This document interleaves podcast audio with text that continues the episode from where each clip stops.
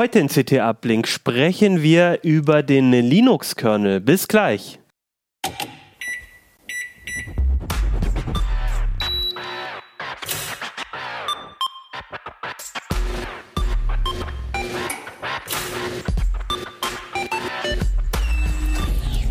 CT Uplink. Hey, herzlich willkommen bei CT Uplink. Mein Name ist Achim Bartschok und ich habe heute einen Gast dabei, Thorsten Lehmhuis, und wir sprechen gleich über den Linux-Kernel. Davor aber noch ein Wort zu unserem Sponsor, denn wir haben heute einen Sponsor, das ist 1 und 1 Jonos und 1 und 1 Jonos ähm, ist ein Webhoster und die haben ein Partnerprogramm für Agenturen, Entwickler und Designer, die können dort zum Beispiel Kundenprojekte zentral verwalten, gibt es verschiedene Vorteile. Dazu erzähle ich euch später mehr. Und jetzt geht es aber erstmal um den Linux-Kernel. Da spreche ich heute mit Thorsten. Hi Thorsten. Hallo Achim. Ja, und ihr seht schon, ähm, wir haben heute ähm, ein bisschen Sicherheitsabstand hier. Das ist ein bisschen den, den aktuellen Umständen geschuldet, wobei tatsächlich Thorsten und ich interessanterweise schon vorhin, au, vorher ausgemacht hatten, dass wir eigentlich die Sendung zu zweit machen. Genau. Und das passt jetzt aber auch ganz gut. Wir ähm, im Heise Verlag sind natürlich auch so ein bisschen gucken, dass wir ähm, ein bisschen mehr äh, Sicherheitsabstand, ein bisschen mehr ähm, Abstand zueinander halten. Corona sei Dank. Genau, und ähm, viele Kollegen sind auch schon im Homeoffice. Wir sind heute noch im Studio. Ähm, Michael ist auch da, also wir sind heute zu dritt im Studio. Ich denke, es kann sein, dass wir in den nächsten Wochen vielleicht auch mal auf äh, ein Videokonferenzsystem für, für Uplink und die anderen Sendungen bei, ähm, bei Heise und CT ähm, mal äh, ausweichen werden. Das müssen wir jetzt einfach gucken. Dann könnt ihr in unsere Wohnzimmer gucken und, oder unsere Genau, dann seht, dann seht ihr unsere Wohnzimmer. Also viele Kollegen jetzt auch aus dem Uplink-Team sind jetzt schon im Homeoffice ähm, und ich gehe mal davon aus, aber wir gucken, ähm, also unser Plan ist auf jeden Fall, jede Woche weiter in unsere Sendung zu machen und vielleicht ist dann der Ton nicht ganz so gut und die Bilder nicht ganz so spannend oder wie Thorsten sagt, vielleicht auch spannender, weil, weil ihr dann unsere Wohnzimmer sehen könnt. Ähm, und dann, äh, wir wollen aber für euch einfach weiter die Sendung äh, an den Start bringen und dann schauen wir einfach, wie sich es weiterentwickelt. Momentan, glaube ich, wissen wir alle noch nicht so genau, ähm, wie die nächsten Wochen aussehen. Aber ein CT-Uplink soll es weitergeben. Genau. Gut, da vor, äh, das war die lange Vorrede. Jetzt gehen wir aber zum Thema über. Wir haben in CT-Uplink schon mal vor ähm, ich glaube, zwei Jahren ähm, eine Sendung zum Kernel gemacht und zum Kernel-Log, also zum Linux-Kernel. Und hatten da relativ viel gutes Feedback auch bekommen von den, von den Lesern, Leserinnen, Zuschauer, Zuschauerinnen. Und haben gesagt, eigentlich würden wir gerne nochmal eine Sendung machen. Und jetzt passt es ganz gut, weil ähm, sich, glaube ich, auch viel getan hat, Thorsten. Es tut sich immer viel, genau. ist, äh, wenn man das so engmaschig beobachtet, wie ich das tue, ja. Und auch, weil du so eine kleine Pause einlegst in den nächsten Monaten. Und da haben wir gesagt, bevor du jetzt äh, in die äh, Kernel-Log-Pause äh, gehst, da können wir am Ende nochmal kurz was erzählen, ähm, machen wir einfach nochmal eine Sendung zusammen. Genau, klingt nach einem guten Plan, genau zu erzählen gibt es eigentlich immer massig. Ich meine, genau. ich habe ja unter anderem auch äh, mal äh, fünf FAQs in CT vollgeschrieben über die letzten drei oder vier Jahre und genau über die mit dem Kernel-Log über all die Jahre. Was hatte ich in die CT geschrieben? Ich glaube, ich habe über 70 äh, Linux-Versionen beschrieben, die Neuerungen und dabei über 900.000 Commits sozusagen durchwühlt.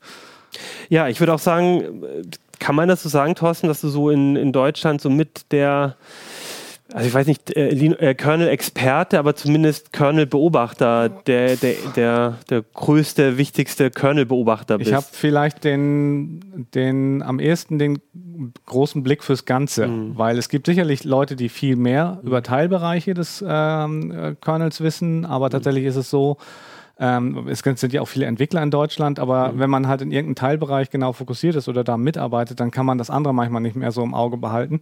Und ähm, das ist tatsächlich, dass mir selbst Kernel-Entwickler gedankt haben fürs Kernel-Log, damit sie so besser äh, im Auge behalten können, was so in anderen Bereichen des Linux-Kernels passiert. Genau, und deine, deine Kolumne in CT, also ich würde es mal Kolumne nennen, das Kernel-Log, ähm, das schreibst du regelmäßig, so ein bisschen, glaube ich, auch im, im, im Zyklus, wie neue. Genau, praktisch eigentlich, äh, das, das moderne Kernel-Log ist tatsächlich immer praktisch für jede neue Version und die erscheinen praktisch immer alle neun oder zehn Wochen. Mhm. Das heißt, alle neun oder zehn Wochen erscheint so ein Kernel-Log. Ähm, für CT ist es dann so, dann, dass ich die ungefähr dann versuche ins Heft zu kriegen, bevor es äh, äh, diese neue Version erscheint. Online habe ich das dann aber teilweise, ich glaube, schon einmal von Mallorca, einmal von Kreta, einmal aus äh, Edinburgh freigegeben. Wenn ich da auf Dienstreisen oder im Urlaub war, dann musste ich halt dann von da äh, die letzten Klicks machen. Ja, wir kriegen dann auch immer, ich erinnere mich an die Mails von, von Thorsten, hier, morgen kommt ein neues ja, Update genau. äh, online, dann schaltet jemand von uns frei über das Kernel-Log selber und so ein bisschen auch den Hintergrund vom, vom Linux-Kernel hast du beim letzten Mal schon sehr viel äh, erzählt. Da würde ich auch nochmal euch empfehlen, äh, die Sendung anzugucken. Das ist Uplink Nummer 22.2. Ähm, und ansonsten gucke ich, dass ich auch, euch auch nochmal einen Link in die, in die Show Notes mit reinsetze. Also da kann man noch ein bisschen was über das Kernel-Log selber erfahren. Ich würde heute mit dir ein bisschen näher am, am, am Kernel selber bleiben, nochmal ein bisschen erzählen überhaupt, was, was, welche Funktionen hat der Linux-Kernel, was sind da so ähm, also was gehört da mit rein, was nicht, wie kommuniziert der vielleicht ein bisschen mit anderen Bereichen in so einem Betriebssystem. Ähm, dann haben wir uns überlegt, ähm, äh, also auch vielleicht für mich als Nutzer, die letzte Sendung war so ein bisschen, da waren alles so Linux-Profis, ich bin jetzt nur so ein Gelegenheitsnutzer. Genau, das, das, hilft sicherlich mal Sachen ein bisschen allgemeiner genau. zu erklären, genau. Und da würde ich gerne nochmal drüber reden, was heißt es eigentlich für mich als Nutzer, was muss ich eigentlich als Nutzer von dem Linux wissen über den Kernel? Und wir wollen aber auch, weil es natürlich sich immer wieder was tut, uns ein bisschen anschauen, was äh, für aktuelle Entwicklungen gerade spannend sind ähm, und wir haben für alles auch ein bisschen geguckt. Äh, du hattest vorher schon gefragt auf Twitter und auch so Fragen von den Nutzern, die würde ich dann immer so mal einfließen lassen. Genau, das kriegen wir schon hin. Okay, gut, dann fangen wir doch einfach an mit dem Linux-Kernel. Vielleicht kannst du mal erklären, was ist der Kernel genau? Welcher Teil von so einem, also ich stelle mir jetzt vor, ich habe einen Rechner, da läuft ein, sich ein Ubuntu drauf. Ähm, was ist da eigentlich der Linux-Kernel? Ja, der Linux-Kernel ist sozusagen die Software, die das Ding praktisch in, in Gang bringt, nachdem das BIOS und so die Hardware in Betrieb genommen hat. Und egal, was ich mit dem Gerät mache, und sei es nur, dass ich den, das, den Finger aufs Touchpad lege, äh, alles, was passiert, ist immer der Kernel praktisch involviert. Und ähm, deswegen, ähm, jetzt kommt so ein dummer Autovergleich, vergleiche ich es gern mit dem Motor oder mit den, den Reifen beim Auto. Und das ist nämlich so ein bisschen, wenn man einfach nur von A nach B kommen will, dann interessiert einen der Motor ja gar nicht so groß oder die Reifen äh, dann gibt man einfach Gas und hofft, dass das äh, einfach in Gang kommt und so schnell fährt, wie man möchte. Aber wenn man eben, was weiß ich, gerne schnell fahren will oder irgendwie als Motorradfahrer sportlich fahren will oder als Lkw-Fahrer große Lasten transportieren will, dann machen plötzlich die Reifen und der Motor sehr viel Sinn. Und so ist es beim Linux-Kernel auch. Und äh, ähm, erschwerend kommt hinzu, dass beim Linux-Kernel oder äh, bei, bei Linux halt die Treiber äh, fast alle Treiber Bestandteil des Linux-Kernels sind. Das ist so historisch so gewachsen. Das hat Vor- und Nachteile. Und ähm, deswegen braucht man typischerweise für moderne Hardware auch ähm, sehr moderne Kernel. Das ist zum Beispiel so in äh, Linux 5.6, ähm, was äh, jetzt auch gerade in der, in der CT 7 beschrieben wird im, im Kernel-Log, im vorerst letzten Kernel-Log, ähm, da ist zum Beispiel Support für USB 4 drin. Und das ist ähm, tatsächlich, da wird jetzt jemand sagen, ja, USB 4 Hardware gibt es ja noch gar nicht zu kaufen. Was juckt mich das, dass es da jetzt drin ist? Aber tatsächlich ist es so, Intel will halt die ersten Systeme mit ähm, USB 4 dieses Jahr einführen. Wann genau ist nicht richtig klar. Es könnte vielleicht schon im Spätsommer sein, vielleicht auch erst zum Weihnachtsgeschäft. Und ähm, da ist es halt so, ähm, dadurch, dass das jetzt im Kernel ist, haben einige Distributionen das dann auch schon drin. Äh, und das kann unter anderem da, darüber entscheiden, ähm, oder, oder die Distributionen haben es bald drin und es kann dann entscheiden, ob ich überhaupt Ubuntu oder Fedora installieren kann von einem USB-Stick, weil wenn diese neuen USB 4-Controller mhm. vielleicht, wenn man da einen USB 3 oder einen USB 2-Stick anhängt, dann werden die vielleicht nicht erkannt, wenn der USB 4-Support im Kernel fehlt. Mhm. Und deswegen ist dann, da merkt man dann plötzlich, wie wichtig der Kernel ist.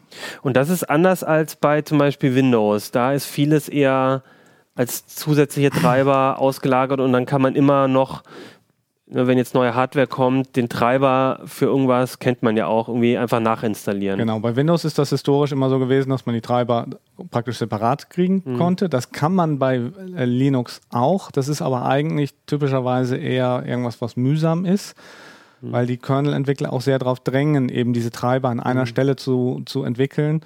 Äh, weil dadurch viele Synergieeffekte äh, entstehen. Das merkt man nur häufig nicht. Also da waren ja letztens zum Beispiel die neuen AMD Ryzen, die auf den Markt gekommen sind mit ganz vielen Kernen und die haben zum Beispiel gute Performance geliefert, weil Intel viele Jahre zuvor den, den Kernel für irgendwelche Dual-Socket-Server äh, mit ganz vielen Kernen optimiert hat und davon profitiert dann jetzt eben der Ryzen. Und äh, mhm. andersrum war es auch schon. Also Intel ja. hat auch schon davon, davon profitiert, dass AMD irgendwas vorbereitet hat. Aber heißt es dann auch, dass im Prinzip in einem Linux-Kernel im Prinzip das, also Treiber für, also ich stelle mir das jetzt gerade sehr riesig vor, ne? für, auch für Grafikkarten, für äh, für Webcams, das, für. Deswegen sagte ich ja, ja gerade eingangs Touchpad. Tatsächlich ja. brauchst du für deinen Touchpad einen ja. Kernel-Treiber oder für die Funktionstasten. Ähm, und auch für den Grafiktreiber. Tatsächlich der ähm, wichtigste Grafiktreiber, den man heutzutage bei einem Linux-System sitzt, der muss in den Kernel, weil der Kernel wird manchmal auch ähm, gesehen als sozusagen als Hardware Abstraction Layer. Das heißt, ähm, das Betrieb vom, als Benutzer kann ich einfach sagen, speicher irgendwie diese und diese Daten irgendwo hin und dann kümmert sich der Kernel darum, dass eben zum Beispiel bei einem USB-Stick die Ansteuerung anders funktioniert als mhm. bei einer äh, SATA-Festplatte oder einem NVMe-Datenträger oder auch irgendwas, wo der Datenträger dann übers Netz angebunden ist. Das abstrahiert der Kernel alles äh, und ähm, macht das sozusagen transparent, dass man sich darum nicht kümmern muss. Ist der Kernel dann nicht irgendwann, wird, der muss ja dann immer stetig wachsen eigentlich? Wird der nicht irgendwann, passt der dann irgendwie noch auf deinen USB-Stick sozusagen irgendwann nicht mehr, weil so viele Treiber dann auch mitkommen müssen? also tatsächlich ist es so, dass es eben auch ähm, einer der Synergieeffekte, die entstehen, dass diese Treiber dadurch, dass sie an einer Stelle entwickelt werden, ähm, werden halt auch ähm, Infrastrukturen, die alle Treiber benötigen. Mhm. Ähm, zum Beispiel äh, SATA und PATA äh, mhm. äh, äh, Festplatten. Ähm, werden an einer Stelle entwickelt und dadurch ist das viel, viel kleiner. Mhm. Ähm, der Linux Quellcode, äh, ich habe im Moment nicht genau auf dem Schirm, ist, wie groß er ist, ist eigentlich selbst ist gepackt, kleiner als manche, manch Druckertreiber für Windows, okay. weil da dann natürlich auch gleich wieder irgendwelche grafischen Schnickschnackprogramme mhm. dabei sind. Ähm, und viele viele Treiber können eben durch diese Synergieeffekte, dass mhm. eben an der Infrastruktur gemeinsam gearbeitet wird, sehr klein sein. Und natürlich ist im Kernel dann wie ich auch nur ein Basistreiber und kein grafischer Schnickschnack. Das ist dann separat davon.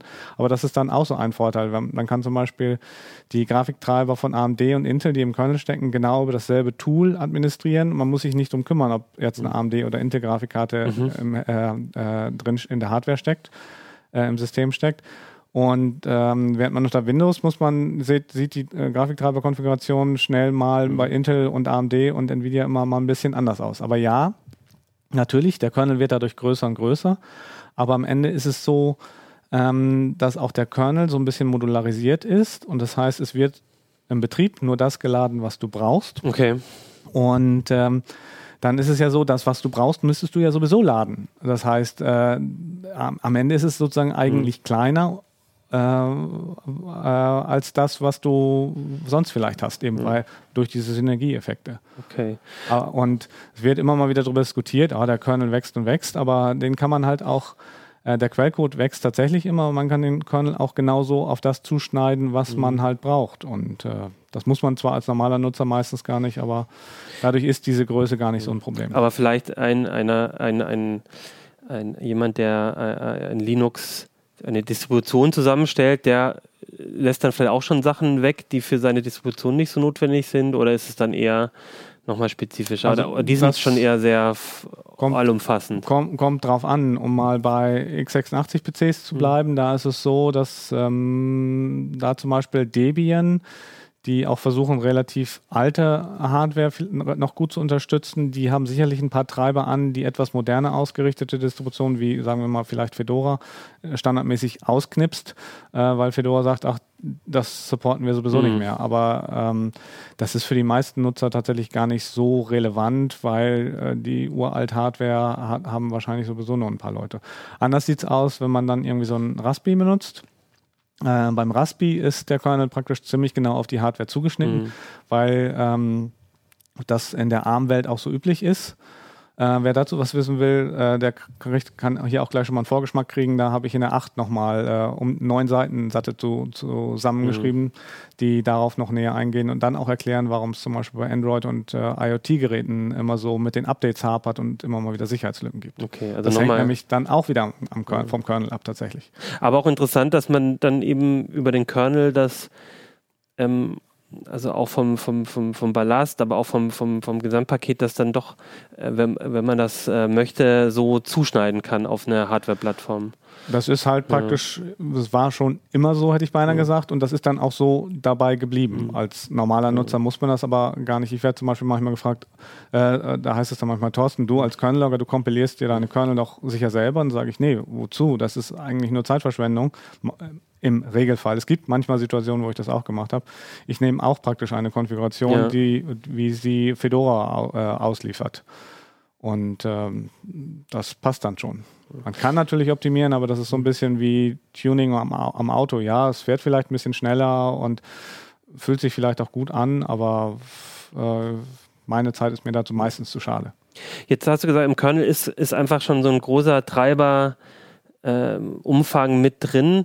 Jetzt geht es mir aber trotzdem so, zum Beispiel ich hatte letztens bei meinem Ubuntu irgendwie, wollte ich so einen WLAN-Stick anschließen und der hat dann halt nicht direkt damit funktioniert. Und dann habe ich geguckt mal auf der Webseite, wie man das so als Windows-Nutzer macht. Ne? Gibt es da Treiber zum Runterladen, wie auch immer. Und dann gibt es da Möglichkeiten, Treiber zu laden. Die muss man dann aber selber kompilieren oder dann kommt eine elendig lange Anleitung. Woran liegt denn das? Also das heißt, es gibt so ein gutes Starterpaket, aber für alles andere ist es doch relativ schwierig, oder? Nein, ein Starterpaket ist tatsächlich eine definitiv falsche Ausstattung. Okay. Das, wenn du ein Ubuntu installierst, ähm, sind eigentlich, selbst, ich muss jetzt schätzen, aber wahrscheinlich 98 oder 99 Prozent der Treiber, okay. die Leute typischerweise brauchen, erstmal im Kernel. Die eine große Ausnahme ist der Grafiktreiber für Nvidia, weil die halt sozusagen mhm. nicht mitspielen ähm, nach den Regeln, wie eigentlich der Linux-Kernel entwickelt wird. Das ist auch immer so ein bisschen umstritten. Aber lassen wir das jetzt erstmal da, also beiseite mhm. und bleiben mal bei dem WLAN-Stick.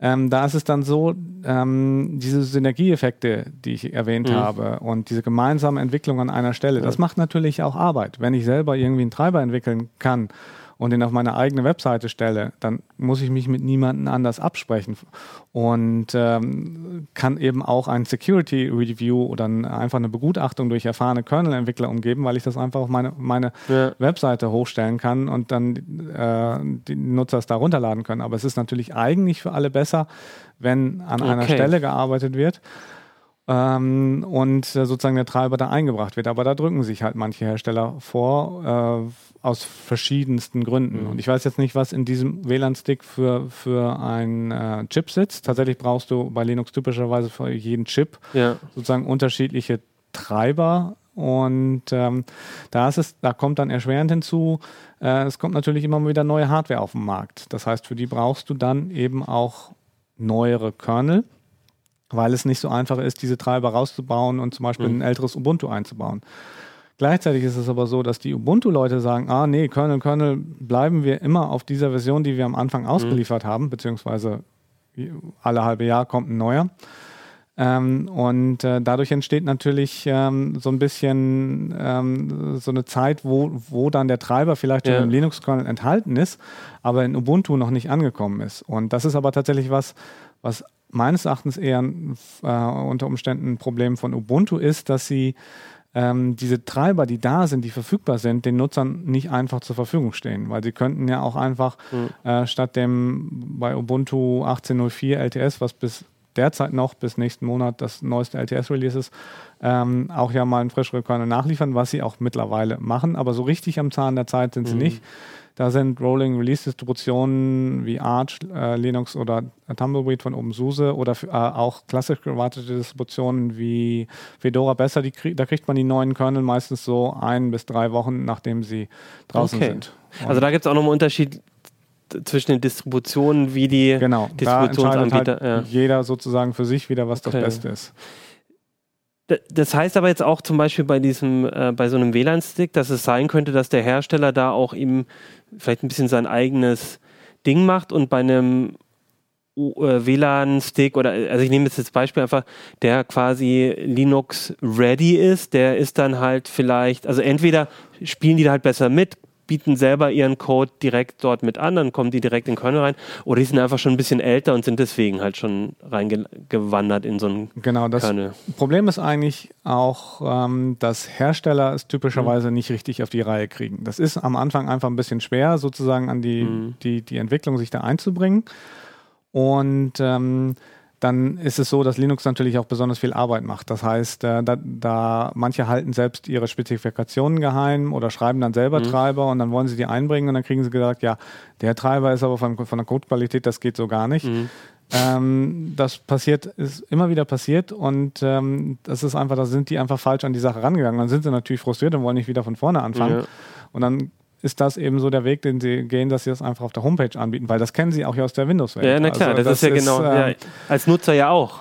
Ja, ja, äh, zumindest aus der Windows-Welt. Ich ja, kenne ja, kenn das klar, nicht. als und, ähm, ja. Da muss man halt ein bisschen genauer hingucken. Und tatsächlich ist es so, wenn ich mir Hardware kaufe, dann, wenn das nur durch so einen Treiber supported ist, das muss schon ganz besonders sein, dass ich mhm. diese Hardware unbedingt will, dass ich mich darauf einlasse. Mhm. Sonst kaufe ich im Zweifel immer eine schlechtere Hardware, die vom normalen Kernel mhm. unterstützt wird, weil da vermeidet man einfach viel mehr Ärger. Mhm.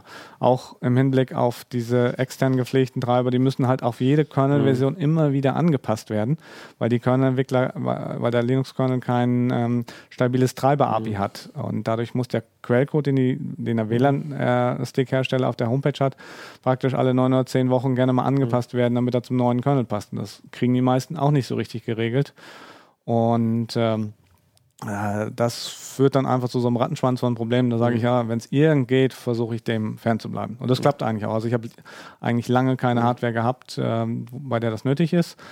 Und gerade bei so populären Treibern, wie eben diese proprietären äh, Treiber von Nvidia, die man vielfach für diese Grafikkarten braucht, weil Nvidia den Open Source Entwicklern da einfach Steine in den Weg mhm. legt.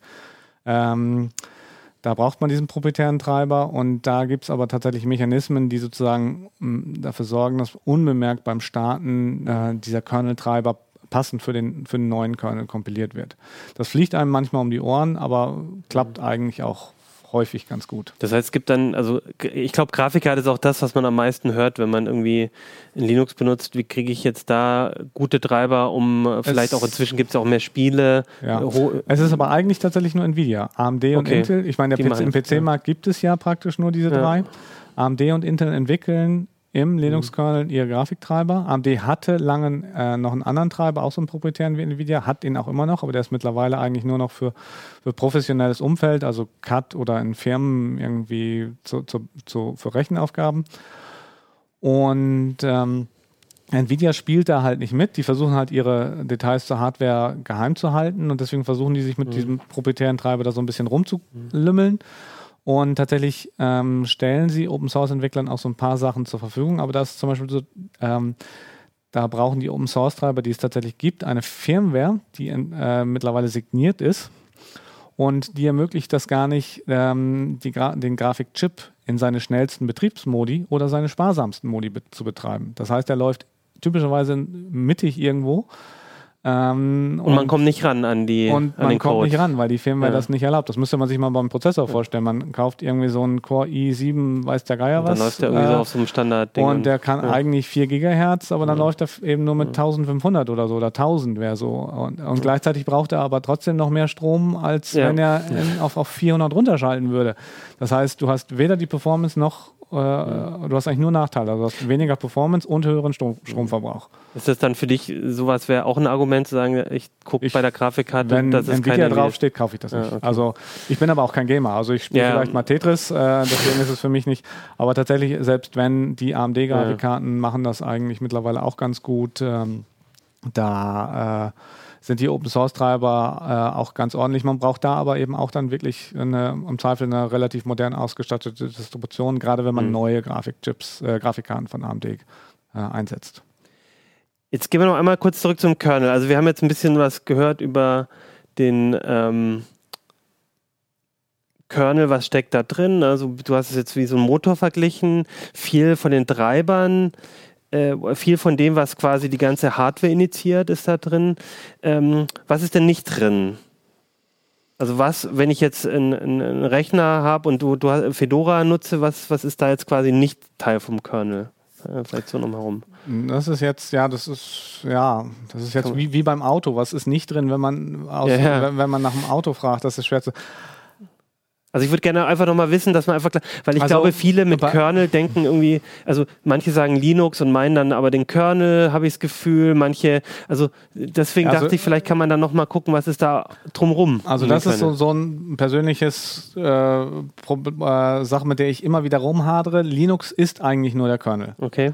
Ähm, das ist eben, ähm, Windows hat ja auch einen Kernel und BSD hat, hat auch Kernel. Und wenn man nur von Kernel spricht, dann ist das eben ein Betriebssystem-Kernel, das halt das, der Kern eines Betriebssystems. Mhm.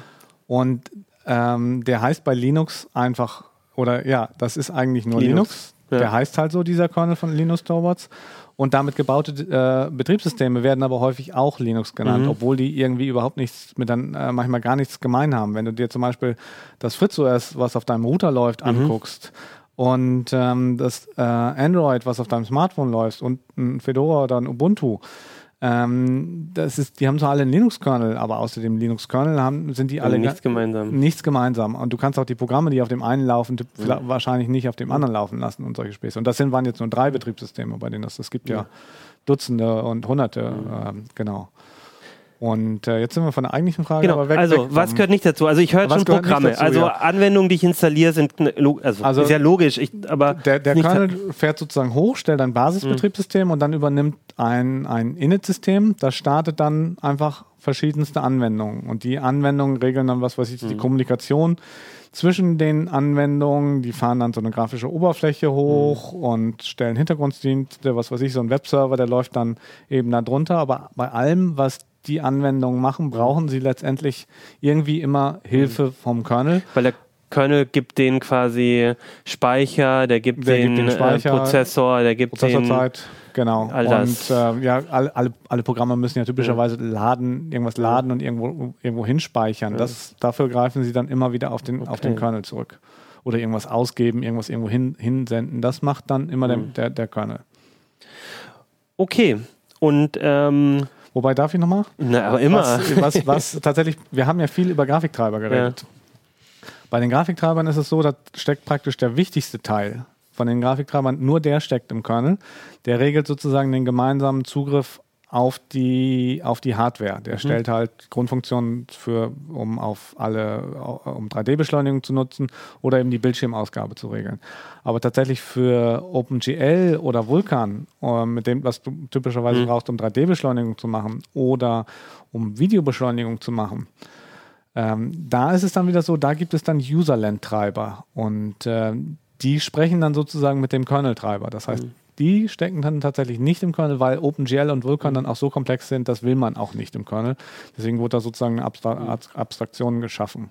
Und tatsächlich ist es so, Grafiktreiber ist ein sehr schwammiger Begriff bei einigen Grafik Grafikchips oder Karten brauchst du 10 bis 20 verschiedene Treiber unter Linux, äh, um die eigentlich in Betrieb um zu nehmen. Das, um das gesamte. Ja, so eine moderne ja, Grafikkarte kann ja auch viel. Die kann ja. Rechenbeschleunigung, die kann 3D-Beschleunigung, Video dekodieren, Video encodieren, die hat über HDMI und DisplayPort kann die Sound ausgeben und und und. Da, da braucht es halt für all ja. diese Funktionen braucht halt Treiber. Unter Windows ist das ähnlich, da merkt man das nur meistens nicht so. Jetzt hast du äh, Userland äh, äh, und, und Kernel gesagt. Ist Userland quasi so ein bisschen bisschen auch das, was, ähm, was dann außerhalb des Kernels auch Praktisch zu finden genau, ist. Ja. Alle, alles, was nicht im Kernel abläuft, ja. ist Userland. Ja, okay. Das heißt, deine Anwendung, deine Bedienoberfläche, all das ist, ist Userland. Genau. Okay, jetzt gehen wir mal zu mir als Nutzer. Ähm, jetzt, so also ein paar Sachen haben wir ja schon so ein bisschen ange ange, ähm, angerissen. angerissen, danke, ja. Und, wenn ich hilfreich sein kann. Und ähm, die, die auch für den Nutzer relevant sind. Ich würde trotzdem, also wofür, wenn ich jetzt als, als äh, welches Wissen brauche ich als Nutzer eigentlich über den Kernel? Also ich habe zum Beispiel, äh, ich habe mir die FAQs von dir auch, äh, kenne ich natürlich und habe auch mal bei mir auf meinem, ähm, ich habe zwei Arbeitsrechner auf der Arbeit, einen mit Windows, einen mit ähm, Linux und habe in den Kernel äh, mal reingeguckt und äh, oder also habe geguckt, was für eine Kernel-Version ich habe und hatte 4.15.0 minus 88 Generic.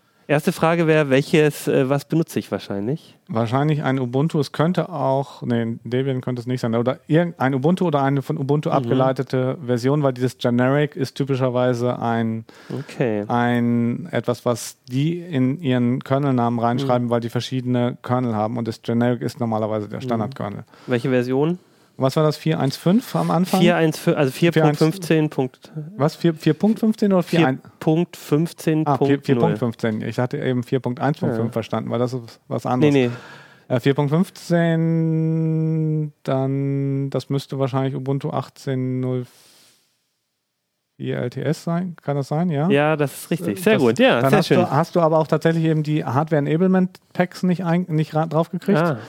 Ähm, wenn du sozusagen heute auf, ähm, äh, äh, zu Canonical gehst und Ubuntu runterlädst, dann kriegst du ein frischeres mhm. Medium von Ubuntu 18.04 und das hat einen, äh, außer beim Server, hat, nutzt das einen neueren Neuen Kernel, Kernel, um eben aktuelle Hardware besser zu unterstützen. Ja, weil ich hatte nämlich also ich hatte mich nämlich auch ein bisschen gewundert, weil als ich ähm, mich so ein bisschen rumgeguckt habe und so, da habe ich auch gelesen bei dir, dass ähm, auf einer Webseite kernel.org, da sieht man immer recht schön, welche Kernel-Versionen gibt es überhaupt, welche sind aktuell. Genau, genau wir haben es ja auch. Wir können es ja ähm, Und dann sieht man hier gibt es eine Mainline, die ist 5.6 minus RC6. Genau, das ist sozusagen der Hauptentwicklungszweig, der ähm, da ist, wird sozusagen gerade eben die 5.6er Version vorbereitet, die eben, wie gesagt, gerade in der aktuellen CT und auf, auf ct.de auch mhm. äh, näher beschrieben wurde. Genau. Und dann steht hier Stable 5.5.9, das ist wahrscheinlich das, was jetzt schon in das ist das, Distribution jetzt, drin ist. Äh, nee, ja, der ist jetzt, wann ist der rausgekommen? Äh, der müsste so vor sieben Wochen rausgekommen sein, 5.5.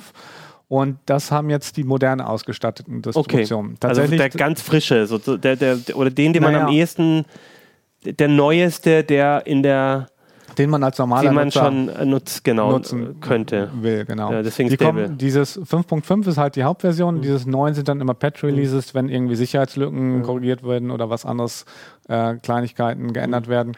Da erscheint auch ungefähr jede Woche fast ein neuer.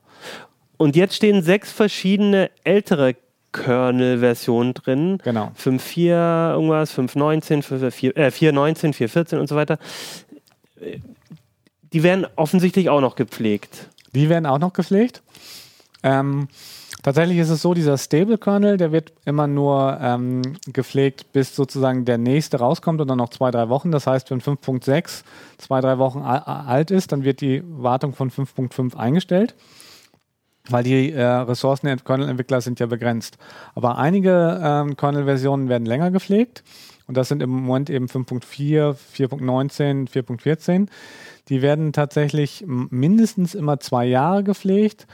Ähm, äh, einige werden aber auch sechs Jahre gepflegt. Das steht, ist hier zum Beispiel zu sehen. Wir sind jetzt gerade auf einer anderen Seite noch, also nee, auf einer Unterseite. Kernel.org, dann unter Releases. Okay.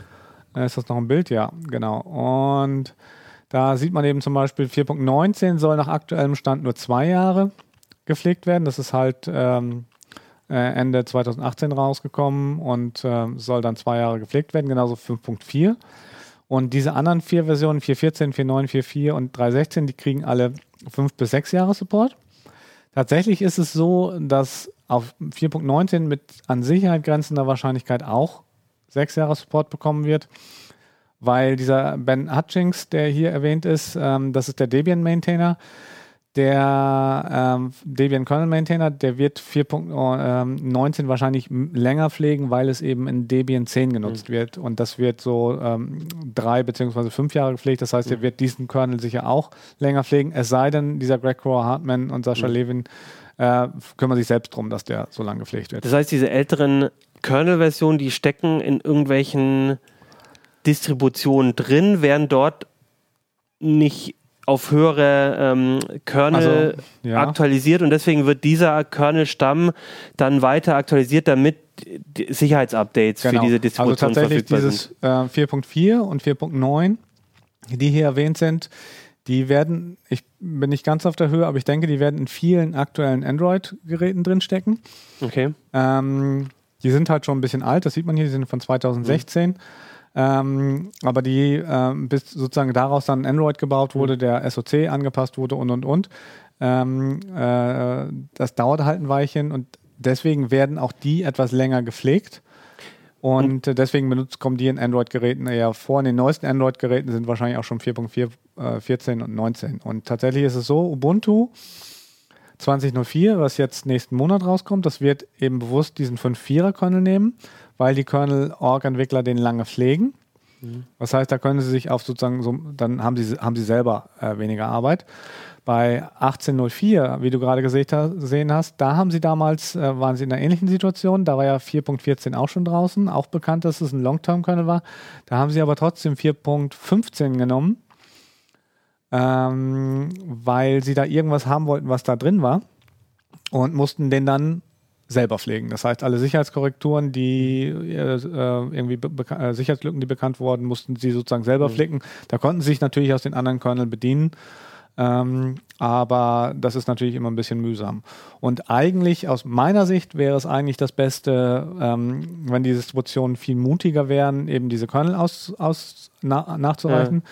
Das wäre gerade meine Frage gewesen. Wenn ja. du jetzt zum Beispiel auf deinem äh, wo hast du den, den, den WLAN-Stick, den du eben erwähnt hast, angesteckt? Ja, diesem, auch bei dem Rechner. Genau. Ja. Wenn du da jetzt, ähm, wie gesagt, für die Distribution gibt es neuere Kernel. Da kriegst du mhm. zum Beispiel 5.3 über so einen Hardware-Enablement-Stack. Der wird aber standardmäßig nicht eingesteckt. Das heißt, weil, weil wenn ich auf die Seite gehe und gucke, gibt es Aktualisierungen für mein Ubuntu, dann, sagen die, nö, gibt es nicht, aber nicht. ich könnte eben selber. Aber du könntest irgendwo, mhm. irgendwo über, mhm. indem du ein bestimmtes Paket ja. installierst, würdest du den Kernel kriegen, der ist auch supported und alles, mhm. der kriegt dann auch Sicherheitsupdate. Wie gesagt, der ist ja bei neuen ja. Medien, ist der auch ja standardmäßig genutzt. Und ich weiß, wie gesagt, nicht, was da für ein, Chip drin steckt, aber die Chance ist wahrscheinlich groß, dass der dann dass damit der dann, dann, einfach funktioniert. Ja. Und vor allen Dingen, dadurch, dass die Treiber im Kernel sind, musst du dich dann eben auch um nichts mehr kümmern. Das ist ja, ja auch das Tolle, dadurch, dass der Kernel diese Treiber mitbringst. Du steckst Hardware ein, die wird automatisch konfiguriert und und und. Und du musst dich um nichts kümmern.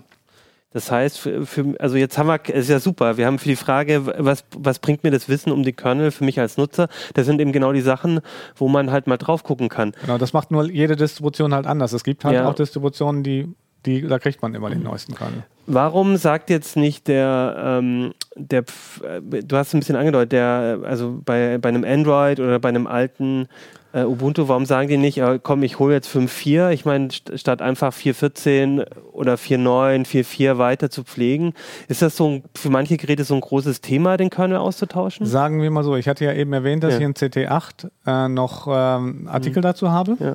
Ähm, bei ARM, äh, bei, bei, bei ähm, Prozessoren, in denen ARM-Kerne stecken, ist das besonders kompliziert und ähm, so kompliziert, dass ich tatsächlich sieben Seiten gebraucht okay. habe, um das aufzuschreiben. Äh, da könnte ich natürlich demnächst vielleicht nochmal hier in den Ablink kommen ja. äh, oder äh, aber das kann ich jetzt, wenn nee, ich nee, das klar, was, aber Pass jetzt hier auch mache. Es ist tatsächlich, bei Android-Geräten ist es halt sehr schwer, dadurch, dass mhm. die Prozessoren und die Kernel viel enger noch aufeinander gestammt, äh, mhm. äh, abgestimmt werden müssen, als es in der x86-Welt mhm. ist. Und gerade bei Android kommen dann auch unter anderem Zertifizierungen von Netzbetreibern ah, und Mobilfunkrichtlinien okay. und so zusammen. Das heißt, du kannst da als äh, Anbieter nicht einfach äh, mal schnell, den Kernel. Mal schnell ja. deutlich neueren Kernel, weil womöglich gefährdest du damit deine ganzen Zertifizierungen. Und du hast natürlich auch Arbeit. Ja. Ähm, in der PC-Welt ist es ja normal, dass die Leute, äh, ähm, dass einige Leute, so wie ich, immer einen neuesten Kernel äh, haben und die dann auch Fehler melden. Und in der ARM-Welt ist das eigentlich ganz äh, unnormal. Ja. Das heißt, da fallen Fehler, die vielleicht in neueren Kernel-Versionen sind und nur diesen einen Prozessor, weil mhm. in der mhm. ARM-Welt gibt es ja hunderte von Prozessoren, die alle ganz unterschiedlich sind, nur diesen einen Prozessor betreffen, die fallen dann vielleicht nicht auf. Deswegen ist das Risiko, auf einen, auf einen neueren Kernel zu gehen, auch, deu auch deutlich größer. Mhm. Warum jetzt genau diese Version? Also ist das dann oft ein Zufall oder also wie entscheidet jetzt jemand, ah, wir machen jetzt, wir bleiben auf bei Ubuntu hast du gemeint 4.14, dann ist man doch auf 4.15 gegangen. Also woher kommt diese Entscheidung? Was gerade da kann, ist? Oder? Kann, also typischerweise will man ja das Neueste, weil das Neueste ja. hat den besten Hardware-Support. Das kann ja genau sein, dass der Treiber für den Chip dann just in, in, in äh, für den WLAN-Chip just in 4.16 eingezogen ist. Ja. Und wenn du das zum Beispiel wüsstest und du würdest sehen, ah, 4.16 ist draußen, aber Ubuntu hat 4.15 ja. genommen, was sind die denn blöd? Ja. Würde man dann natürlich sagen. Andere sagen natürlich, oh, ich will lieber, mhm. äh, wie das halt bei Versionen mhm. so ist, ich will lieber was Stabiles, was mhm. Abgehangenes, was schon ein bisschen länger getestet ist. Oder eben was Langzeitpflege äh, mhm. bekommt. Und ähm, dann wird halt äh, eher so ein Langzeitkernel benutzt. Es ist immer so ein Abwägen. Aber okay. ähm, ja. Äh, ähm, Beatmaze hat auf Twitter ähm, so ein bisschen gefragt, das geht in Richtung, ob der neueste Kernel denn immer das Optimum ist oder ob man bei älteren Geräten nicht vielleicht doch eher auch einen älteren Kernel braucht, um die älteren Treiber nutzen zu können. Also das ist eine typische, es kommt darauf an, Antwort, die jetzt folgt. Aber tatsächlich ist es so, eigentlich will man tendenziell fast immer einen, auch einen aktuellen, weil der Kernel entwickelt sich ja immer weiter. Und äh, wenn man auf ältere Hardware nur ältere äh, Kernel einsetzt, dann ist man halt von der Entwicklung abgeschlagen und irgendwann laufen die ja aus. Ähm, wie gesagt, der, die hier nach, nach sechs Jahren, die guten, aber das, diese solche sechs Jahren sind mhm. ja auch mal schnell vorbei. Und danach kriegt man zum Beispiel keine Sicherheitsupdates mehr. Das danach kriegt man ja. keine Sicherheitsupdates. Das, ähm, davon kann ich nur abraten. Auch ja. in der Linux-Welt sollte man eben ja. äh, äh, Updates einspielen. Und wenn man dann tatsächlich, was weiß ich, wenn man jetzt noch auf 4.4 äh, oder 4.6 ist und dann plötzlich von da auf 5.4 wechseln will und dann noch mit der alten exotischen Hardware, dann ist es ähnlich wie bei den ARM-Prozessoren, die ich eben gesagt habe, weil das kaum noch einer mhm. nutzt, sind dann möglicherweise schon ähm, äh, Sachen kaputt gegangen, weil mhm. wo keiner was gemerkt hat. Ähm, und ähm, ja, dann ist, steht man vor dem Dilemma, weil auf dem alten kann man nicht bleiben, der kriegt keine Updates mehr. Und auf den neuen kann man nicht wechseln, weil es da mhm. nicht funktioniert. Das heißt, da bin ich eher der Meinung, eher am Zahn der Zeit bleiben, mhm. weil irgendwann muss man den Schritt sowieso tun. Ähm, und vielleicht gibt es ja auch vielleicht äh, hat, oft hat man ja ein Problem mit einer Hardware, mit irgendeiner einer bestimmten Sache. Möglicherweise kann man sowas ja dann doch mit ein bisschen Aufwand ähm, noch selber hinbekommen, das dann auch bei einem aktuellen Kernel irgendwie noch nachzu den Treiber nachzupflegen sozusagen. Ja, das ist sich. dann aber ein bisschen Aufwand. Also okay. das ist schon, so, schon tricky. Da, da würde ich eher abraten. Also was okay. ich eher sagen würde, ist, wenn man konservativ ist, dass man äh, diese Long-Term-Kernel heißen die, diese Langzeitpflege, die erscheinen ungefähr einmal im Jahr. Hm. Und dass man immer, wenn die rauskommen, das ist typischerweise rund um den Jahreswechsel, dass man dann auf den neuen wechselt. Mhm. Und ähm, wenn der, da kann man dann sehen, wenn der dann nicht tut, dann kann man den Fehler melden. Ich meine, Linux ist ein Community-Projekt. Mhm. Äh, es lebt halt davon, dass die Leute ähm, Fehler melden. Und ähm, dann kann der korrigiert werden. Gleichzeitig kann man aber noch den älteren mhm. Kernel erst nochmal weiter nutzen, bis der Fehler dann aus der Welt geschafft wurde. Und das ist halt viel, viel schwieriger, wenn man das plötzlich über, über so einen Sprung von 3.16 auf 5.4 äh, weil dann ist das Delta zwischen den beiden ist so mhm. groß, dass da auch die Entwickler sagen, ja, was sich in der Zeit alles geändert haben, wo das jetzt kaputt gegangen ist, das können wir dir auch nicht mehr sagen. Also äh, ja, okay. deswegen ist es in Kernelkreisen mhm. ist es eigentlich so, dass man praktisch je, jeden dieser, dieser Stable-Kernel mitnimmt. Äh, also äh, ich zum Beispiel auch, ich ähm, mhm. nehme dann immer die, die jeweils neueste Version, beziehungsweise ich bin dann jetzt, ähm, jetzt sozusagen auch schon ich, auf der Vorabversion von 5.6, damit ich im Zweifel sehe, worüber ich schreibe. Ja, na klar. Und ähm, auch im Zweifel dann, da ich, da mich das ja nicht nur interessiert, sondern ich da auch ein bisschen mitmache, dann auch sagen kann, hey, hier, geht das und das nicht, das muss noch repariert werden.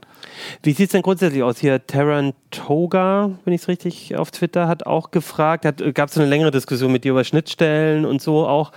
Ähm, aber eine Sache, die da drin für mich äh, gesteckte war, wie sieht es denn generell aus mit dieser Schnittstelle zwischen äh, Kernel und Userland und, und, und auch mit anderer Hardware? Ähm, ist denn Linux insgesamt, was so diese Abwärtskompatibilität angeht, ähm, eher schlecht oder gut, kann man das sagen? Krieg, weil man stellt sich ja vor, da ist eine große Community, die pflegt vielleicht auch ja. viel, man kriegt für alles irgendjemand, der dazu was gebastelt hat. Oder das ist, kommt drauf an? Es kommt weniger darauf an. Eigentlich ist es so, Linux, Linux Torvalds achtet sehr auf Abwärtskompatibilität. Das heißt, auch ein moderner Kernel sollte noch ein Programm ausführen können, was vor 10 oder 15 Jahren mhm. geschrieben worden ist. Und es ist tatsächlich sogar so, dass wenn ich jetzt bei der äh, von 5.5 auf 5.6 irgendwie wechsle, auf die Vorabversion von 5.6 mhm. wechsle und merke, da, sehe, da geht irgendwas nicht mehr. Ähm, und ähm, dann raussuche, welche Änderungen das ausgelöst hat, das ist nicht ganz einfach. Und dann sage hier, die Änderung ist zwar sinnvoll, die macht vielleicht irgendwas für andere Leute besser, aber die macht irgendwas für mich schlechter. Dann geht Linus Torvalds hin und schmeißt das wieder raus. Der sagt dann, das muss dann repariert werden. Das heißt, der ist so hart auf Abwärtskompatibilität, okay. dass er sagt, alles, was irgendwie ähm, kaputt geht, ähm, ähm, äh, äh, wird revidiert. Ausnahmen sind gelegentlich Sicherheitskorrekturen. Ähm, manchmal kann man Sicherheitskorrekturen halt nicht vornehmen, ähm, ohne dass irgendwas kaputt geht. Aber selbst da werden größere Handstände betrieben, um das äh, möglichst so hinzukriegen, dass die Nutzer davon nichts merken. Jetzt kommt das große Aber. Das gilt für die Schnittstelle zwischen Kernel und Userland. User, das heißt, von, Software. zwischen jeglicher Software, die mhm. praktisch für den Linux-Kernel geschrieben mhm. ist. Nun ist es aber so, die Kernel-Entwickler wollen ja, wie gesagt, einen Kernel bauen inklusive der Treiber. Und da kommt wieder diese Modularisierung ins Spiel. Das heißt, der Kernel ist halt modular. Das heißt, kann, da können bestimmte Treiber geladen werden, nur wenn sie gebraucht werden. Und dafür gibt es natürlich im Kernel Schnittstellen, wie die Kommunikation passieren kann. Und jetzt sind eben einige auf den Dreh gekommen, ah, diese Schnittstellen, die da benutzt werden innerhalb des Kernels, die kann ich auch für meinen eigenen Code nutzen. Nvidia macht das zum Beispiel. Nvidia dockt über solche Schnittstellen an. Und ähm, das ist halt so eine rechtliche Grauzone, weil gerade bei Nvidia, weil das ein proprietärer Treiber ist, aber auch bei Open, bei Open Source Treibern ist es keine, keine äh, rechtlich kein Problem. Äh, aber diese Schnittstellen, die sozusagen eigentlich nur für die Kernel-interne Kommunikation mhm. gedacht sind, die ändern sich eben ständig. Ähm, manchmal ist vielleicht gerade bei den WLAN-Treibern, manchmal bei zwei, drei Versionen bleibt alles wie es ist. Ähm, aber dann wird eben, weil, was weiß ich, eine neue Generation von WLAN-Chips kommt, da merken die, ja, da müssen wir an, die, an der Infrastruktur mal was besser machen. Mhm. Und dann kann eben sozusagen die, die dadurch, dass der ganze Code an einer Stelle ist, können die eben die WLAN-Treiber und die WLAN-Basisinfrastruktur einfach in einem Schwung ändern. Hm. Und Weil innerhalb des Kernels funktioniert das, ja dann genau. trotzdem alles super, aber genau. der und Treiber, der da andockt. Genau, und, und vor allen Dingen innerhalb des Kernels hat das den großen Vorteil, ähm, ähm, die können das einfach ändern. Während du, was weiß ich, unter Windows, die müssen jahrelang für Treiber dasselbe API bieten. Und wenn mhm. die, das passt dann vielleicht schon ja. längst nicht mehr zu moderner Hardware, und dann müssen die, die, die mhm. Programmierer da Handstände und sonst was, aber das, das vermeiden die Kernel-Entwickler. Mhm. Aber genau, wenn du eben den Treiber von äh, irgendeinem Hersteller runterladen musst, der passt dann eben zu einer neuen Kernel-Version nicht. Weil er eigentlich eine Schnittstelle benutzt, für die, die dafür eigentlich nicht so wirklich gedacht ist. So ist das, wobei das sehen einige Linux-Nutzer anders, äh, aber aus Sicht der Kernel-Entwickler ist es eben mhm. so, dass es eigentlich Kernel-interne Schnittstellen Oder sind. Oder anders genau. gesagt, da, da, können die keine Rücksicht drauf nehmen. Da sagen die, auf, auf genau. wir, diese Schnittstellen sind für uns, um intern alles stimmig zu machen also, und ähm, alles ja. andere auf eigene Gefahr sozusagen. Ja, da wird eigentlich auch von abgeraten, genau. Ja. Deswegen werden, nehmen die Kernel-Entwickler tatsächlich Treiber auch auf für Hardware, die äh, es gibt für die, die kaum einer nutzt, eben damit die, äh, damit die Treiber alle im Kernel entwickelt wird. Also es gibt einen Treiber im Kernel, ich glaube, der ist für irgendeine eine Spezialhardware eines deutschen Unternehmens, die selbst innerhalb dieses Unternehmens nur hausintern eingesetzt wird und nur fünf oder acht Systeme. Aber auch der Treiber wurde in die Linux-Kernel-Quellen integriert, damit er eben sozusagen da mit, mit der umgebenden Infrastruktur zusammen weiterentwickelt werden kann. Und ähm, der ist, das ist dann zum Beispiel ein Treiber, den wird Ubuntu nicht einkompilieren, weil da ist klar, den hat ja keiner, ja, okay. äh, den, den mhm. schalten sie aus, aus, aber der Hersteller hat ihn dann in der äh, mhm. Linux-Kernel-Quellcode äh, enthalten und der muss sich dann auch in die Wartung mhm. nicht mehr äh, ändern, weil wenn die an der Basisinfrastruktur irgendwas ändern, irgendwer anders, dann wird auch ihr Treiber automatisch ja. von denen geändert und sie müssen da nicht hinterher arbeiten. Aber wenn du das extern versuchst, dann bist du die ganze Zeit am Hinterherrennen, ja. was die Kernel-Entwickler machen. Und das ist halt mühsam. Ja, spannend. Ich würde sagen, wir reden jetzt zum Schluss nochmal einmal über so aktuelle Entwicklungen im, im Kernel. Also wir haben jetzt, genau, wir, also ich habe jetzt nochmal, glaube ich, haben wir eine ganz gute, ähm, einen ganz guten Überblick, was, was macht der Kernel so, warum ist es für mich als Nutzer relevant und jetzt nochmal, was sind denn jetzt gerade die aktuellen Themen, die die die Entwickler des Linux-Kernels beschäftigen? Also ich schätze mal neue Schnittstellen, neue oder was, was, was gibt's da? Die das Problem auf die, diese, ähm, bei dieser Frage ist, dass ich sonst was antworten kann. Also es tut sich ständig enorm viel, weil das darf man beim Linux-Kernel auch nie vergessen. Ähm, jeder macht halt, was er will, hätte ich beinahe gesagt. Das ist nicht ganz so, aber wenn ich jetzt sage, was weiß ich, ich habe mir dieses Notebook gekauft und da läuft irgendwas nicht und dann kann ich einen Treiber dafür schreiben, dass das läuft, äh, dass es äh, funktioniert und dann schicke ich den eben dahin. Aber da muss ich mich halt mit den hm ähm, mit den anderen an, abstimmen und für den, für mich ist das dann vielleicht das total Wichtigste, für anderen, an, anderen äh, ist das total egal. Und das ist eben auch das Problem bei diesen, bei diesen Kernel-Änderungen, das äh, oder war, war und ist beim Kernel-Log eines der größten Probleme. Ich schreibe da über enorm viele Dinge und für einige Leute, das, das, ist immer so ein bisschen wie eine Gemüsekiste. Mhm. Für einige Leute sind da die Sachen drin, die sie total äh, lecker finden oder spannend finden und die sie auch total brauchen. Aber ich habe halt auch immer irgendwie das obskure Obst, äh, die rote Beete, bei der ich nicht weiß, wie nie gelernt habe, wie ich sie zubereiten soll oder die ich nicht mm. mag. Und das ist tatsächlich immer beim Kern Kernel-Log immer das Problem gewesen, das zu beschreiben äh, und das abzufangen, weil, weil es eben so eine Gemüsekiste ist. Aber was sich jetzt halt so aktu aktuell so tut bei 5.6, das war eben, ja, ich habe hier zum Beispiel über den WireGuard, das ist eine neue VPN-Lösung und USB mhm. 4 Support. Tatsächlich ist es so, dass der Linux-Kernel lernt, auch den neuen Raspberry Pi zu unterstützen oder ähm, da kommt eine Technik für, für äh, TCP-Verbindung, Internetverbindung, damit man über mehrere Verbindungen mit einem Server kommunizieren kann. Das ist zum Beispiel auch ein gutes Beispiel, warum der Kernel, Kernel wichtig ist. Wenn du mit deinem Smartphone praktisch ähm, äh, dein heimisches WLAN ver verlässt, ähm, und du hast irgendwie gerade Videostreaming zu irgendeiner mhm. Web Webseite, dann muss diese, dann bricht diese Verbindung ab, auch wenn du praktisch eigentlich parallel schon äh, eine Mobil ja. Mobilfunkdatenverbindung und äh, da hilft, wird zum Beispiel dieses Multipath TCP helfen und das ist eben zum Beispiel auch was, was der Kernel dann, dann machen muss. Okay. Und da denkt man dann immer gar nicht dran. Das hat übrigens tatsächlich zehn Jahre gedauert, um diese Technik reinzukriegen.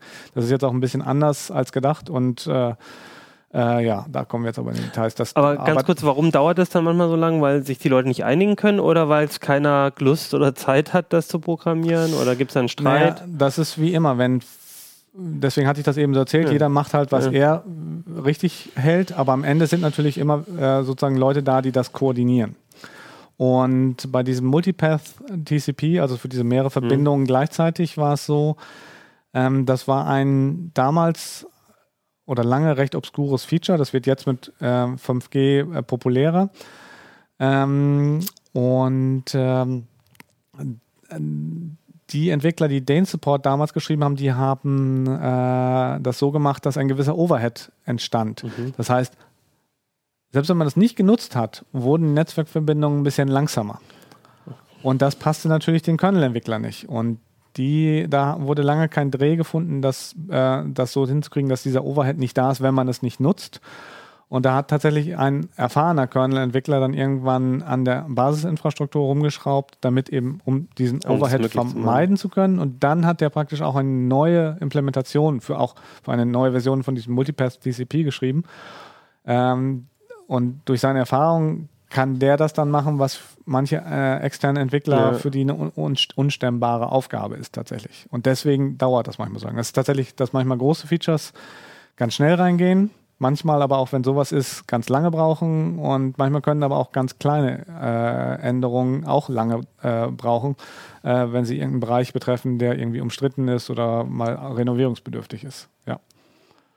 Das war jetzt aber tatsächlich so, was sich so aktuell eben bei mhm. Linux 5.6 so tut.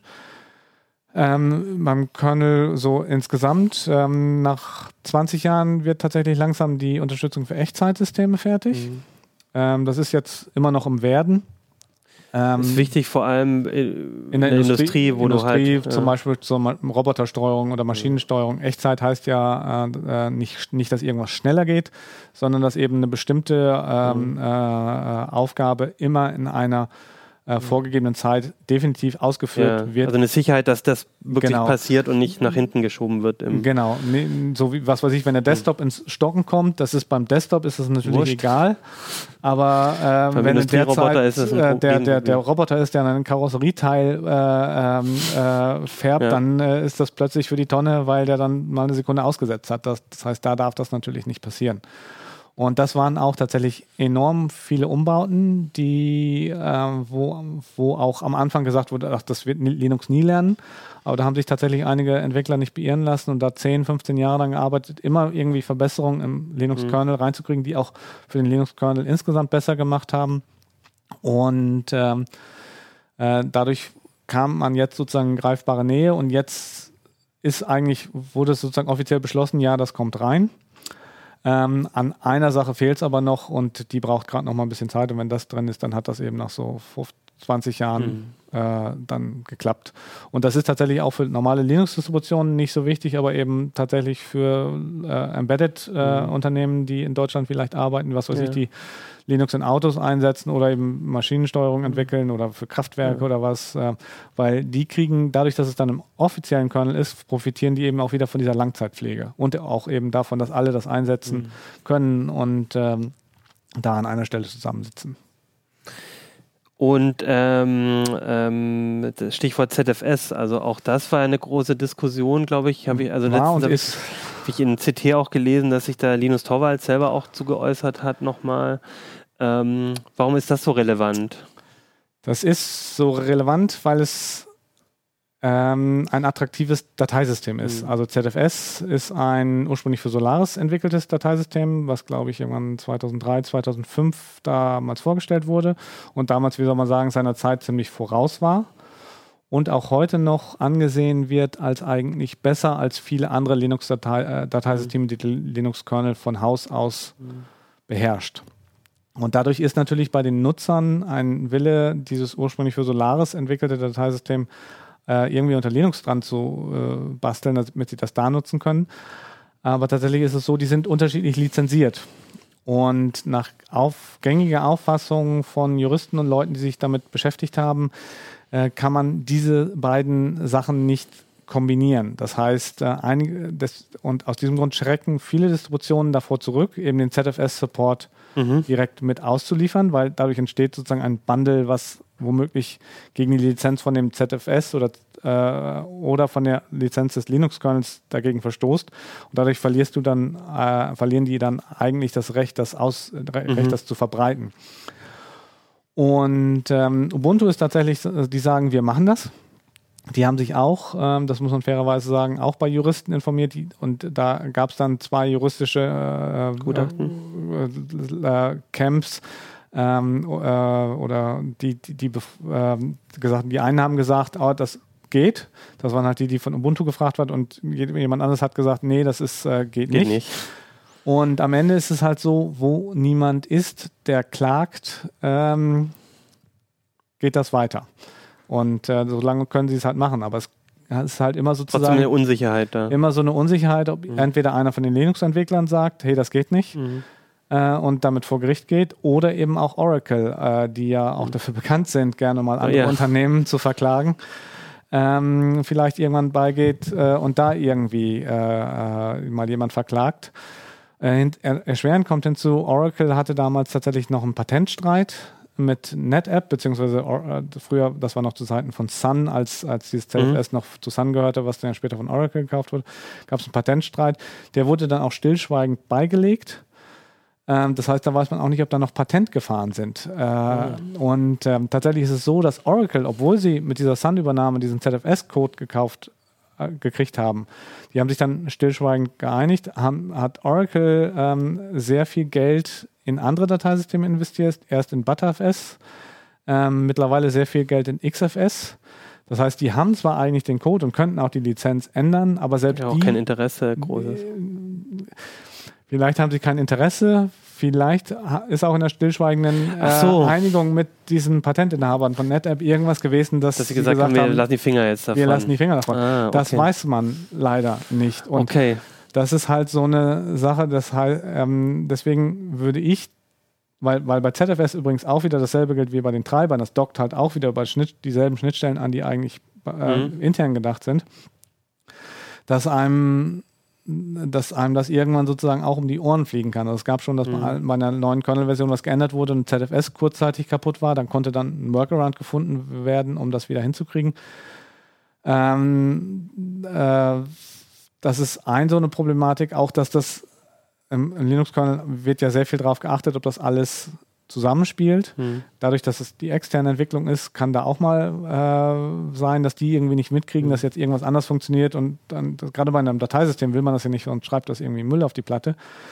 Das sind so Gründe, warum ich ZFS nur einsetzen würde, wo die Vorteile so enorm sind, dass das die hm. Risiken wert sind. Was ist das, Performance oder was, was sind da die Vorteile? Oder die Performance ist es gar nicht mal unbedingt. Das ist tatsächlich, die, das Management ist leichter, mhm. ähm, äh, die, die Rate-Level, die Absicherung ist besser und und und. Das ist äh, sehr schwer zusammenzufassen. Aber, aber in der Regel, wenn, wenn man weiß, dass man das haben will, dann wenn also man, also wenn man, wenn man das haben will, dann weiß man auch, dass man Ja, man sollte. Also, also man als sollte Nutzer sollte man vielleicht lieber die sollte, Finger. Als normaler Nutzer sollte ja. man die Finger lassen, aber wenn man irgendwie ein Admin in einer großen ja. Firma ist und man weiß, man braucht das und das, mhm äh, will man haben und das bieten die Linux-Dateisysteme nicht und, und auch sowas wie, wie Ceph, äh, also so modernere Ob Objects und sonst was Storage-Systeme, Speichersysteme bieten das nicht, dann kann man das vielleicht machen, aber ich sage dann immer, da muss man immer im Hinterkopf haben, dass man vielleicht irgendwann mal auf was anderes wechseln, wechseln muss. Weil dann dieser Streit nochmal auf einer anderen Ebene.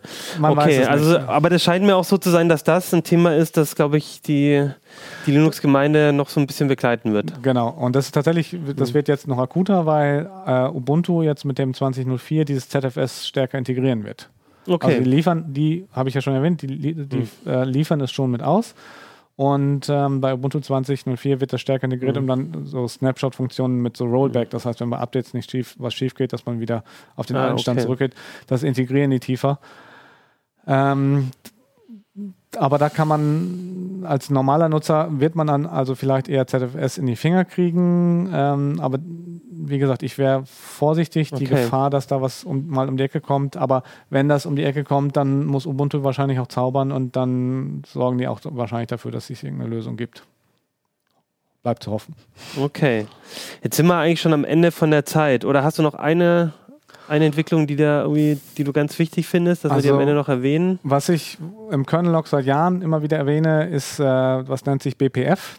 Mhm. Ähm, das ist eine tatsächlich eine VM im Linux-Kernel, die entstanden ist und äh, VM nicht im Sinne von Virtual Machine, wie, wie man sie von VMware oder VirtualBox mhm. oder Hyper-V oder so kennt oder KVM. Das heißt, da läuft nicht irgendein Windows oder ein Linux in der VM, das ist so wie so eine Java-VM. Das heißt, man kann da Code reinladen mhm. und die wird prozessorunabhängig ausgeführt. Das heißt, man kann äh, äh, und der läuft dann eben nicht wie ein normales Programm, sondern läuft innerhalb des Kernels und der kann dadurch viel mehr Dinge machen und das erlaubt eine enorme Flexibilität, die unter anderem für mittlerweile für eine Netzwerkschnellstraße benutzt wird. Das heißt, wenn du irgendwie so ein ähm, so, ein, so, ein, so ein Rechnerpark hast mit ganz vielen Containern, da kann man dann sozusagen die, die eingehenden Pakete mhm. ähm, viel effizienter äh, okay. zu den Containern steuern, die man will. Und ähm, oder zum Tracing, also wo man reingucken will, wo, wo, wo vertreibt mhm. der Kernel eigentlich gerade seine, seine Zeit und was dauert denn hier so lange? Das, da, da hat das, da hat dieser BPF, der aus dem Berkeley Package Filter hervorgegangen ist, B, der auch BPF mhm. hieß und jetzt Classic BPF, also das haben die äh, Entwickler total doof benannt, aber also da sozusagen eine alte Bezeichnung jetzt ja. für was Neues. Äh, was aber nehmen. ein bisschen was anderes ist, ja. ja. Okay. Äh, also das ist was sehr Spannendes und das Interessante ist, das verleiht Linux tatsächlich mehr so Aspekte von so einem Microkernel, wo mhm. Teile des Kernels ähm, äh, dynamisch programmiert werden können und äh, auch so im Betrieb nachgeladen werden mhm. können. Das ist jetzt mehr so was für Freaks vielleicht, aber ähm, das ist wie so eine kleine Revolution oder so eine kleine Reformation. Ja, Reformation äh, ist eigentlich das bessere Wort, weil es ist ja kein, kein Krieg oder so, mhm. äh, kein Aufstand. Ähm, aber das scheint den Linux-Kernel nach und nach und sehr schleichend massiv zu verändern. Und äh, das wird noch ganz spannend zu sehen, was dabei rumkommt. Also wie, wie das den Linux verändern wird. Gut, und ähm, wenn ich jetzt als äh, nicht jemand, der dauernd ähm, im Kernel selber rumstöbert, darüber in den nächsten Monaten erfahren möchte, dann wird es ja erstmal, hast du gesagt, kein Kernel-Log in CT mehr geben. Für den Rest des Jahres du ein bisschen nicht. Pause machst. Genau, nicht nur vom Kernel-Log, sondern auch von CT im Allgemeinen, genau. Mhm. Und, ja. Aber wo, wo kriege ich es denn sonst mit? Also eine relativ gute Seite, ähm, die allerdings Englisch ist, ist lwn.net, also lwn.net für Linux Weekly News. Mhm.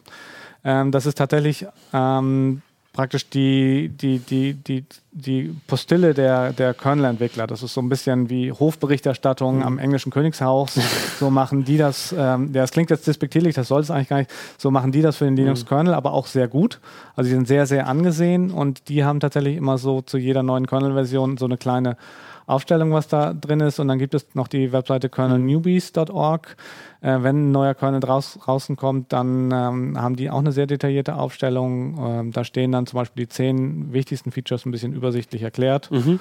Und äh, mit den beiden Sachen ist man eigentlich schon ziemlich gut beholfen. Es gibt auch noch andere Webseiten, aber da steht auch manchmal äh, Unfug.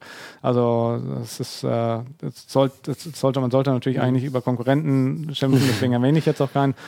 Aber da ist es zum Beispiel so, die schreiben manchmal über Sachen, die eingereicht werden zum Kernel. Ähm, und äh, schreiben die schon so, als wären die schon eingeflossen, sind es aber noch gar nicht. Und äh, das wird dann nie korrigiert. Das ist immer ein bisschen tricky, Uff, da muss ja. man vorsichtig sein, ja. Deswegen Kernel Newbies und LWNet sind eigentlich schon gute okay. Quellen. Und ansonsten bist du ja nicht ganz aus der Welt. Ähm, vielleicht äh, hast du ja auch ein bisschen auf Twitter auch noch Aktivität, genau. wo man, also ich weiß nicht, wirst du da auch ein bisschen was über den Kernel erzählen oder ich, nur über. Ich, hab, ich habe auf Twitter so ja eine sehr multiple Persönlichkeit mit, mhm. äh, mit sechs oder sieben Accounts, äh, wobei eigentlich sind es jetzt fünf oder sechs, glaube ich. Und da habe ich auch einen, der tatsächlich in Englisch ähm, äh, Sachen so ein bisschen ab und zu ähm, twittert, die da passieren. Also der hat auch tatsächlich kein, da kommt kein Politikkram oder sonst was, da kommt nur Kernel-Kram. Ich glaube, der Twitter-Handle ist Kernel-Logger. Der ist tatsächlich aus, aus dem, dem, dem Begriff entstanden und äh, da schreibe ich dann zum Beispiel, was weiß ich, wenn was irgendwas äh, für den nächsten Kernel eingeflossen ist oder welche Vorabversion entschieden ist, erschienen ist und solche Sachen. Genau. Ja, ich kann es auch hier aufmachen. Ich habe doch hier den großen Monitor. Nö, ich gucke einfach nur, ob der Name stimmt. Äh, nee, nee, das, das wird schon Ja, Add Kernel Locker, genau, mit zwei L. Ja, Alles ja. zusammen. Ja, sehr schön. Und ähm, außerdem würde ich sagen, ihr da draußen, ihr schreibt uns jetzt an uplink.ct.de oder unter diese Folge auf YouTube, also online oder wo auch immer ihr das jetzt geguckt habt, ähm, einfach Fragen zum Kernel. Und vielleicht sind es ja so viele, dass wir dich auch in einer Schaffenspause nochmal ja. spontan um, um einladen müssen, um, um ein kleines Follow-up zu machen. Um, um hier nochmal eine Stunde zu reden, das ist kein Problem. Genau. Okay, dann schreibt uns doch, wie gesagt, uplink.ct.de oder einfach in die Kommentare unter das Video hier. Äh, falls ihr das Video guckt und mit Fragen und wenn da genügend zusammenkommen, dann ähm, bitte ich einfach Thorsten nochmal ähm, genau. in den nächsten Monaten mal hier vorbeizuschauen. Gucken, ob ich dann reinkommen darf oder das auch von zu Hause machen. Genau, aber wir, du hast, ähm, du bist jetzt glaube ich auch ausgestattet dann mit äh, Headsets und allem zu Hause. Ja, ja ich habe nur so eine Webcam, die einem von, die unten am Display sitzt, die guckt einem von unten in die aber Nase. Da muss ich glaube ich vorher nochmal eine andere besorgen. Aber die wird unterstützt, ja, von deinem Kernel. Ja, ja, das, zumindest, das ist ja. tatsächlich bei modernen, modern, das ist hm. tatsächlich moderne Webcams hm. ist meistens nicht so ein Problem. Okay. Ja gut, dann erstmal danke und wir sind gespannt und wir hoffen natürlich, ähm, dass du ähm, bald wieder bei uns bist und viel zu schreiben hast, aber zumindest in der 8 haben wir jetzt noch einen größeren Artikel von dir. Genau. Ich habe da dann ja auch Zeit, um ein paar Sachen im Kernel zu machen, die ich immer schon mal machen wollte. Da kommt vielleicht auch wieder neue Texte und neue Sachen bei raus. Okay, spannend. Okay, dann würde ich sagen, danke Thorsten und jetzt zum Schluss würde ich noch einmal kurz über unseren Sponsor reden, nämlich über ähm, Jonas, 1 und 1 Jonas, das ist ein Webhoster, also ein Dienstleister für Hosting, Cloud-Dienste äh, und so weiter. Und die haben ein Partnerprogramm. Und das ist ein, ähm, eine Plattform für Agenturen, Entwickler und Designer, die dort ähm, Kunden und Projekte zentral verwalten können, also dort sich auch eben anbieten können an, an ihre Kunden, so als zentrale Anlaufstelle und ähm, auch Tools dort an die Hand bekommen ähm, für ihren Arbeitsalltag. Das Ganze ist, äh, die Registrierung ist kostenlos und man kann dann dort eben auch als Partner die äh, Sachen von Jonas auch ähm, leicht ausprobieren, kann dann zum Beispiel für drei Monate verschiedene Produkte auch ähm, drei Monate testen oder kriegt auch für einige ausgewählte Serverprodukte ein Startguthaben von 300 Euro. Also ein ganz, ähm, also einfach ein Programm für Leute, die, die viel eben mit dem mit, mit Webhosting zu tun haben als Entwickler, als Webprofessionals äh, und Agenturen und ähm, den Weg dorthin findet ihr über www.jonos.de slash Partner. Jonas wird geschrieben I-O-N-O-S. Also jonas.de slash Partner. Dort einfach mal vorbeigucken und sich das Ganze anschauen. Gut, dann würde ich sagen, das war's für heute. Wie gesagt, nächste Woche gibt es auf jeden Fall einen Uplink, da wird es eine neue CT geben und wieder viele spannende äh, Artikel und mal gucken. Vielleicht seht ihr uns dann äh, in, einer, in, einem, in einer Videokonferenz oder im Studio, in der Jogginghose, genau, in unseren äh, Wohnzimmern. Wer weiß es schon. du eine Hose anziehen? genau, und ich würde sagen, bleibt uns bis dahin gewogen, bleibt gesund ähm, und ähm, bis dahin, würde ich sagen. Tschüss. Ciao.